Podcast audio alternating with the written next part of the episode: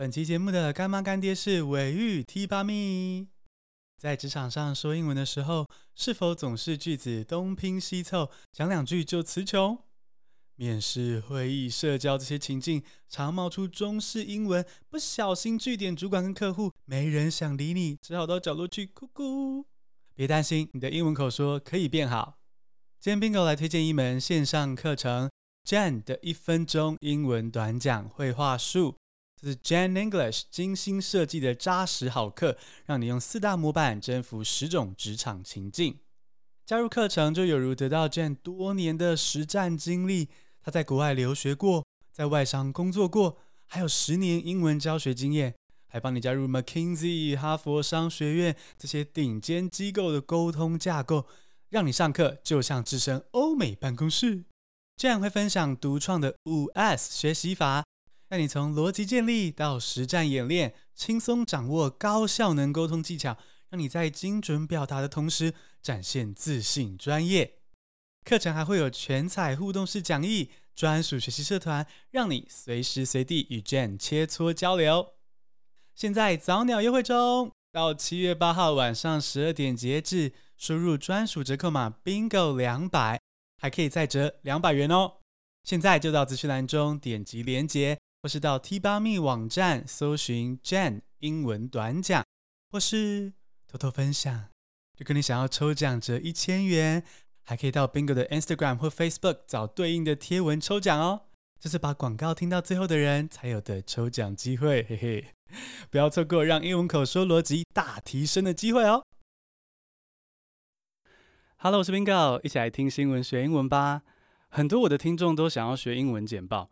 那这也很合理啊，因为很多人都有个需求，比如说为了职场加薪啊，对不对啊？或是每个人都想要影响力，比如说大到明星啊、网红啊，或是你纯粹想要成为学校的风云人物啊、校草校花这样，或是你想要叫男友去买晚餐倒垃圾，哈，这也是一种影响力。那这些影响力呢，都需要你让自己说话更有力。所以今天这集呢，我们就来讲英文短讲哦，在英文里面要怎么样简短有力的告诉对方你的想法。英文短讲有一点点像简报，可是又不太一样。英文短讲它比较像是去让对方 take actions，比较快的去影响对方的感受，那它是很重要的能力。今天我就请来了一个专业的短讲的教练 jan english 的创办人，我们的英文演讲大师 Jane 林丽颖。Hello Jane。Hello Bingo，大家好，我是 Jane。对，我们的这个英文演讲大师，这样说是对的吗？呃，Bingo 这个梗其实是因为我被行政院的一个林口新创园区邀请去教他们一些新创团队英文演讲，就做一些商业的 pitch 这样。然后他们那个做的行销的海报上面就把我印成英文演讲大师。后来有请他们更正，但这件事情就变得很好笑，好像觉得自己年纪长了十岁。所以我就我就在脸书跟大家分享说，那个每次我被受邀到不同的地方演讲，就会获得一个新的封号。所以刚。Bingo 有点 对，所以今天呢，我们就请很可靠的 Jen 来为我们带来英文短讲相关的训练。因为 Jen 在这个职场啊、商场上面相关的英文短讲、英文简报，或是任何的 public speaking 的训练，都非常的经验丰富。所以今天这集可能会改变你一生哈，让你得到这个短讲的能力。那我们就用三个单字来更认识 Jen 这位老师以及英文短讲的技巧。Let's get started，现在来进入正题。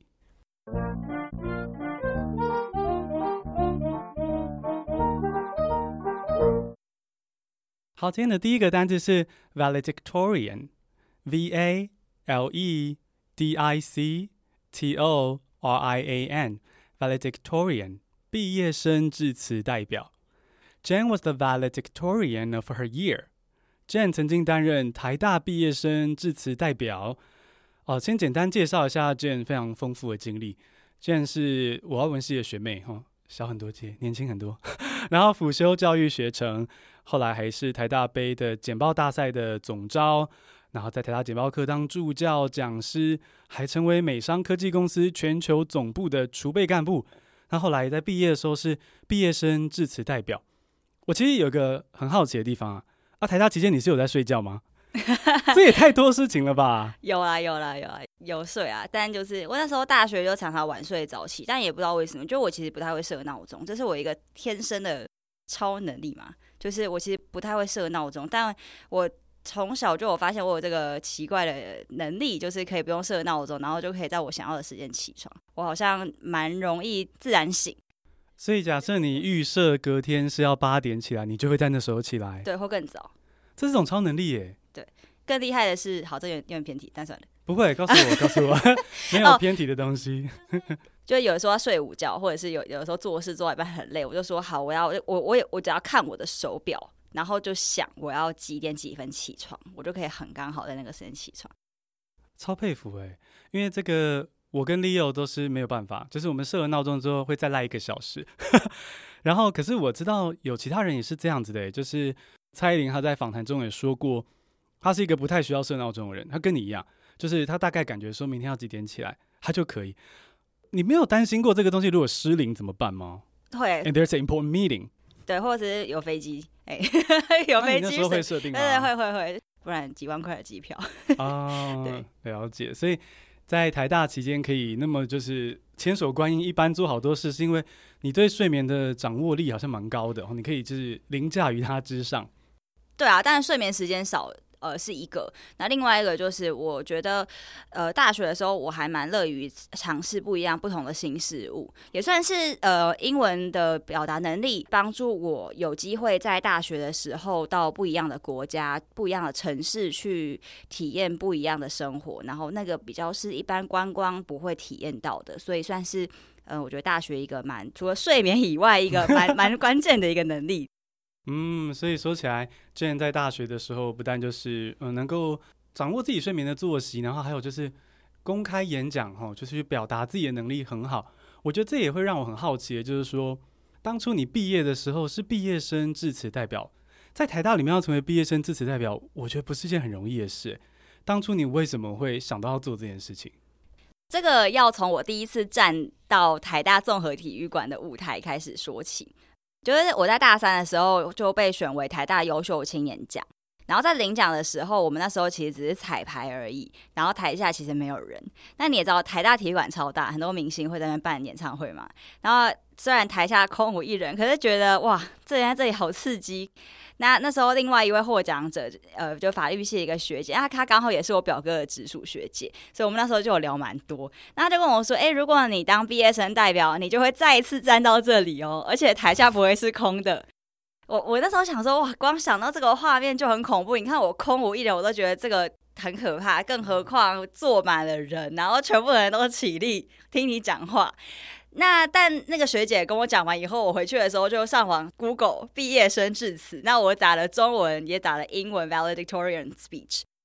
比较让我惊讶的事情是，我发现在国外，像呃最近大家很红 Taylor Swift 在纽约大学的演讲，诶，大家有有 go viral。可是比较可惜的是，当我打中文毕业生演讲或毕业演说的时候，大部分都是过了这些分钟，没有人讨论，没有人有共鸣，没有人被启发。So sad. Yeah, exactly. 我就觉得，哎，好可惜哦，因为我们大学四年发生了这么多事情，可是怎么会到了毕业典礼的时候，就是一个这么大的舞台，然后你讲出来的话，却没有引起大家的共鸣？所以我那时候就觉得，嗯。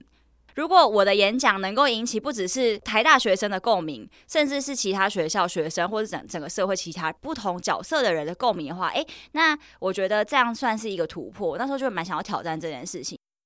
你希望试试看可不可以在台湾这边也玩出一点点新的火花，带来一点点不同的形式，是不是这样的意思？对，比较像是希望这么多人关注的一个舞台或者是一个情境，其实我们应该有办法让它发挥更大的影响力。嗯，就是带来一点改变。Jane 真的是一个很能够去 initiate change 的一个人哈。我在想说，你这个时间点，你会觉得有勇气去试毕业生致辞这个挑战，这个改变，是不是跟你曾经参加简报比赛那些有没有关系？你觉得从那边得到养分吗？我觉得我是一个很希望可以把一件事情发挥最大效益，或者是说发挥最大影响力的人吧。因为我大三修简报课，然后大四当简报课的助教，然后也是简报大赛的总招。那个时候，我看我的团队就决定要做一件事情，算是把台大简报大赛这个比赛把它翻转它的各方面就做个大大改、大整形或大改造这样子。所以在我参加比赛那一年，我们的题目有一点点类似以前的职考题目的风格。它的题目我记得非常清楚哦，因为很长，嗯，叫做在茫茫人海中，你认为人生最重要的价值是什么？我已经在这个题目中迷路了。对对对，有有没有很像职考题目，对不对？有。对对，现在已经没有职，哎，现在还有职考吗？现好像刚取消，刚取消嘛？对，但有点类似那个有风格。那我就 我就觉得茫茫人海中，对，是没错啊，场面确实台决赛的舞台确实是茫茫人海啊，确实是茫茫人海没有错。嗯、不过好像对，就是但我我们那时候就觉得说，哎，可不可以把它赋予一个更有社会影响力的的含的意义在里面？所以我们那时候就决定把题目变成四个当时下大学生们最关注的一些社会议题，然后来讨论。哦，我觉得从刚刚简单的几个就是对谈的一些 talking point 之中，就发现说，Jen 是个很容易会去看到你喜欢的事情里面，诶，有哪些地方好像可以更好啊？比如说，你一定也是喜欢演讲或者毕业生致辞为社会或是为学生带来的改变，你一定也是喜欢简报比赛这个形式，那你就同时加入了你喜欢的事情，但是又去试着让它变得更好。我觉得我蛮欣赏这个特质的，真的真的就是做自己 spark joy 的事情，然后可是让它变得更好。所以我觉得这也是为什么 Jane 会是个好老师吧，我会这么觉得哦，就是因为你能够看到说一件事情的好，然后让它变得更好。那你可以看到一个学生他的优点，但是让他变得更好。所以我觉得这点就是啊、呃，我觉得 Jane 可能会是老师，然后会去享受教育学程的一个关键吧。嗯，对，因为我其实从就是从过去到现在教了不同程度、不同年龄的学生，呃，我在面对这些学生的时候，我都会发现他们每个人独特的地方。不是每个人英文都是最厉害，但是每一个小朋友、每一个学生，他们其实都有他们的优点。那转换到我现在在做的事情是教，呃，就是不论是企业的主管，他们要在呃在全全公司做一些 presentation，或者是大学毕业生，他们要进去外商，或者是他们已经是中高阶主管，但是他们希望在自己的职涯上面，因为语言能力而更加分。不论他们的英文程度如何，或者是说有些人会觉得很很没有自信，觉得。说，呃，我我过去不是一个，嗯、呃，可能履历非常，呃，就是所谓温拿或者是很很 elite 的这种学生，我都会鼓励他们说，哎，其实英文只是你这个人的一个很小的一个部分，你其实你这个人有非常多的独特之处，那演讲这件事情。英文也只是其中一个工具。那我们要做的是，我要帮助学生的不，当然英文能力是很我工作很很大一块。可是另外一个很重要的是，哎，我要帮助这个要申请学校、要找工作、要面试、主要面试的这些学生，找到他们的独一无二的亮点。那我要帮助一个要上台参加简报比赛、演讲比赛的学生，他的讲话风格是什么？他的这个舞台魅力在哪里？我要去帮他挖掘，然后把它放大。嗯，所以我们可以听到 Jane 其实是会去看见这个学生的本质，他的优势，他的生活是什么样子的，然后再给他需要相关的训练。那我觉得我们都更认识 Jane 的这个教学的心法，知道说，哎，每一个学生都可以被 Jane 温柔的接住。好，那我们现在第二个单子就干脆就来立刻挖挖看我们这个 Jane 他的英文短讲的一些心法。我们从这个课程中挖出一点非常非常重要的一些。概念，然后在节目上直接跟大家分享。我们来看第二个单字。第二个单字是以终为始，start with the conclusion。When you give an English presentation, you should start with the conclusion。做英文简报的时候或者短讲的时候，哈，记得以终为始。好，这个以终为始听起来比如一个武侠的招式一样，它到底是什么概念呢？哈，是 jan 的一分钟英文短讲这个课程里面强调的。那既然 jan 都在这了，我直接请 jan 跟我们解释一下，虾米是以终为始的。呃，以终为始，我换句话说，其实就开门见山啊，不是开门见山。对，我个人很喜欢健身啊，所以我 是口误。对，开门见山，先讲结论。哎，可是我们在亚洲文化，大家比较习惯在讲话之前有很多铺陈，对，觉得哎这样讲话比较客气，比较委婉，比较有有脉络这样子。好像先从那天的天气讲起，对，或者是对，就是说，哎，老板，我这个报告。昨天熬夜，前天熬夜，大前天夜后夜，做这报告真的很辛苦，起承转合做的很慢。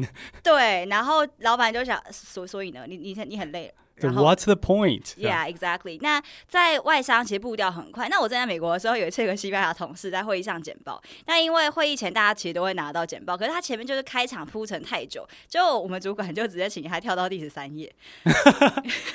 对，那所以如果你在一开始你不切入重点，其实对方可能连请你跳到十三页他都不想要，他就直接大脑转台，不管不管你接下来想要讲什么。对，所以我们其实，在嗯职场上要高效能沟通，所以高效能沟通，我们英文叫 effective communication。那就是说，要怎么样让你这个沟通是有效率，而不是你讲了一大堆，别人还不知道你要干嘛，或是你讲了一大堆，别人都已经快睡着了，然后你还说哦，没有没有没有，我还他自己很陶醉。对，我还在我还在铺陈，我我还没有还没讲到重点，对不对？那那对，那所以大家可能没有敲重点，就就不是一个高效能沟通的一个一个好的好的做法嘛。可是如果你在一开始，哎，讲先讲完结论之后呢，哎哦，老板已经知道你待会这个你这段话要讲，你这个简报或是你这个短讲，你要表。答的内容是什么？哎、欸，那你后面再提出，呃，我该调薪了，没有开玩笑，然后最后才说，老板，请你调薪，不是先讲一堆前情提要、一堆脉络啊补充，而是说，哎、欸，我一开始要先讲，就你到底最老板，你老板今天如果只给你三秒钟，你要讲什么？嗯、那就先讲那个结论。哇，我觉得这个很棒哎，所以这个 start with the conclusion 就是说，你一开始就开门见山。其实我的听众应该超熟悉，我很喜欢说，你写作、你呃演讲，在英文里面都是要开门见山，他们就是比较直接、比较高效能沟通的哈。用 Jen 的语言来说，然后 Jen 也提到说，你就是要直接把重点丢出来。而且刚刚 Jen 解释 start with the conclusion 过程中，其实讲到一个我也很想问的哦，就是。我看了你们的这个线课的网页，有提到这个 PREP 这样子的一个概念、一个结构。我就在课程中提出了四个短讲的模板，其中一个是 PREP（Point, Reason, Evidence, Point）。我觉得 Jen 刚已经有碰到这个边了，我们请健帮我们再往下分享这个 PREP 的架构到底是什么，好不好？像 Bingo 刚刚讲的那个 Prep 架构，它其实就是代表四个四个字母嘛。一开始 Point 我有一个主旨，我要先讲我的结论，然后接着 R Reason 它有个理由，你要解释，诶，为什么我会有这样的结论，它的原因是什么？然后接着 E 就是 Evidence，就是我会举出一个佐证。最后我再重申一次我的主旨，就是就再讲一次我的 Point。这样，那其实这个 Prep 架构它就是奠基于我们刚刚讲的以终为始。那我们在上课的时候，诶，我不会直接说。各位同学，我们今天来教大家一个高分口说模板。我会先跟你说，我们在高效能沟通里面一个很重要的一个观念，叫做以终为始，先讲结论这件事情。那 based on 这个观念，就是我们衍生出了一个架构，就叫做 Prep 架构。那其实学长应该蛮熟的吧？就是我们大一外文系不是就要学论说文，老师不是中间段那个 supporting paragraph 就是会用 Prep 的架构。没错，其实。Jen 这个 PREP 的架构，它就是我们在外文系这个很棒的学府。他在做这个写作训练的时候，就会要我们一样是要先开门见山，然后你再慢慢提供一些 supporting reasons，然后 evidence，然后最后要再包回来说，哦，所以我觉得，嗯，吃卤肉饭应该要配香菜，好像有点奇怪。反正就如果你的 point 是什么，你就在最后再包回来一次，这样。那既然 Jane 已经分享了这么多。这些技巧，我觉得我要为我的听众蒙一下福利，就听到这些技巧，可是会觉得很多啊，我需要一个实际的示范，把这些组在一起。所以我今天要给 Jane 一个 pop quiz，is that okay？呃、uh,，OK，一个 impromptu speech。Sure. 好，OK，so、okay, let's do it。第三个单字就是 impromptu speech，impromptu speech，即兴演说。好，那今天就是 I would like to ask Jane to give us an impromptu speech。我想要邀请 Jan 为我们来一个。即席演说就是利用一下刚刚这个 PREP 的结构。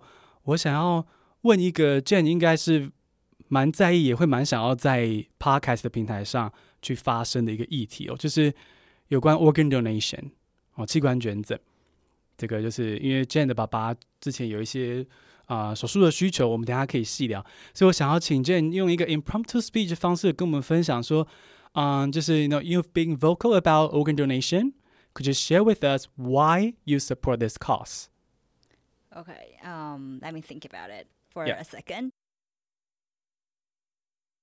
Well, organ donation can save or transform life of a person. However, the need for organ donors is much greater than the number of people who actually donate. In Taiwan, there are currently 10,000 people on the transplant waiting list, well, less than, um, I think, 4% of them are able to successfully receive a surgery. My dad is one of the lucky ones. After living two years on a ventilator and two months on ECMO, he received a lung transplant at the end of March. Although the process has been and will continue to be challenging, I'm extremely grateful for what we've been through and all the support from our friends, um, our family, and from the society. I hope to help those who are facing the same challenges by advocating for the issue. Um, so if you're listening now, I invite you to join me. 哦，我我觉得刚刚的这个短讲立刻被考 impromptu，我觉得很厉害哎，就是 it's pretty powerful and clear。Jen 可以跟我们分享一下说，说你刚刚这个短讲里面你是做了什么结构，然后你的结构里填了什么肉，稍微帮我们分析一下，好吧，让听众比较可以了解你做了什么技巧。 一开始前面就是先讲说，哎，器官捐赠的重要性，因为器官捐赠很救人嘛，这是我的主旨。然后后来，那我后面又讲说，哎，那原因，那为什么我们要重视它？那原因就是因为供供不应求。那供不应求，你有没有佐证？所以我就继续有一个 evidence 嘛，就我们的 PREP 一。那最后我就再讲了一次，重申我的主旨，然后算是一个收尾，这样。嗯，我觉得这个 PREP 的架构，它并不是给你一个限制，你不要去觉得说。那、为什么我讲英文就要那样？没有，它比较像是一个工具。It's a tool for you，就是当你被老板在会议室里面直接就是抽考说，啊，你那个报告中的哪一个部分怎么样，你就可以赶快 PREP 填肉进去，你讲话就有重点。顺便跟 Jane 聊一下，关心一下，也让大家更了解这个议题啦。就是其实 Jane 有提到说，你会意识到这个 organ donation 器官捐赠的重要，是因为爸爸的需求。那爸爸最近康复了如何？可以跟我们大概分享一下，就简短分享一下这个历程吗？嗯，我我爸大概是。就过，因为他之前是得血癌，急性骨髓性白血病，然后那时候就是化疗了几次之后，后来复发，所以就必须要靠骨髓移植才能康复。那那时候是接受我弟弟骨髓的捐赠，所以他就进行了骨髓移植。那因为所有的移植其实都会有排斥，因为那不是你身体里面的东西，所以那时候我我弟骨呃就是骨髓移植给他之后呢，呃虽然我爸爸的这个血癌有康复。有治愈，可是身体有非常多并发症和排斥。英文我们叫做 GVHD，就是 Graft versus Host Disease，就是说，嗯、呃，你身体会去攻击这个外来的东西。今天这个免疫系统它不欢迎这个新家人，就不认识你。对对对对对，我们要来就是就是攻击他这样，所以就会有排斥。嗯、那那时候我爸爸肺脏排斥的时候，就会他有一天觉得很喘。然后医生就说，呃，唯一活下去的途径就是要肺脏移植。对，所以我爸爸就是开始去做肺脏移植的评估，然后开始排队。然后因为疫情关系，所以比较难等，所以我们等待的时间也也变更久。那蛮幸运的就是他在呃今年三月的时候，三月底的时候就有等到。那现在就是还在加护病房复健。呃，我都有 follow Jen，那我知道他有在。帮忙去鼓吹说，大家应该要去更重视器官捐赠这个议题，然后，嗯、呃，就是也引起了不小的回响。我看到蛮多人会一起呼应。嗯、我其实发现，爸爸跟弟弟好像也都是你的学生哈。你觉得他们表现如何啊？身为一个老师，觉得他们表现如何？他其实一直都是我的忠实学生，这样他就会在旁边看我上。可就是有有些因为疫情嘛，所以蛮多课我都变成线上。在病房远距上课，对对，有的时候在病房，因为我爸常常住院，但在家里他偶尔哎，所以，我们可以说，爸爸是从旁听生当起，然后产生的兴趣。对，他是旁听生。那他现在在 ICU 嘛，ICU 呃，就是要要做复健，他也是一边踩脚踏车一边看看我的课程。我觉得比较感动的事情是，你看呢，一个装气血管，他虽然不要说哦，他不能短讲练习，但他就算用打字的，他还是会问我问题，所以我就蛮蛮感动的这样。嗯、呃，我不知道 Jen 自己。身在其中有没有感觉？可是我身为一个观看你们家庭的这个过程，一起度过难关，其实我觉得你们就是超可爱的，You are cute family。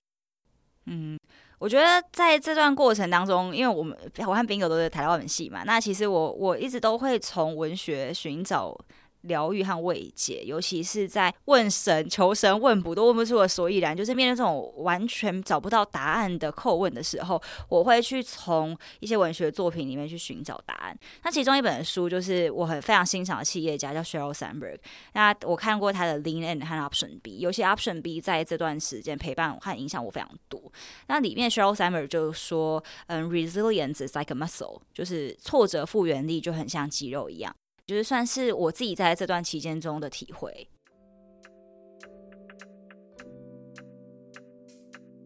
我很喜欢 Jen 刚刚说的这个 “resilient is like a muscle”。其实我觉得这刚好可以拉到我们的一个结尾。其实我我也相信说，public speaking is a muscle。很多人会觉得说，我就是天生不敢公开演讲，或是他就是天生的演讲家。其实没有，连 Barack Obama 都说过他是练习来的。那他绝对是个超强的演讲家。所以其实，呃，我想要提醒大家是说，public speaking is a muscle。你可以透过呃修 Jen 的课程，好，或者是听这集，你就会进步，然后不断的练习之后，你也可以成为很有魅力的一个 charismatic speaker。所以，啊、呃，我觉得非常推荐大家到资讯栏中点击这个连结，加入 Jen 的一分钟英文短讲课程，你会学到英文短讲技巧，还有就是整体的一个 public speaking 或是纯粹 effective communication 的逻辑跟概念。所以非常恭喜听众，今天听到了英文短讲的技巧，然后也认识了一门很扎实实用的线课。如果你喜欢这集访谈，喜欢我跟 Jen 的这些对谈，欢迎加入 Jen 的线上课程，然后可以在脸书跟 Instagram 上面追踪 Jen English。那也可以订阅我的节目，听新闻学英文。好，那谢谢收听，下次通勤见喽，拜拜，拜拜，See you。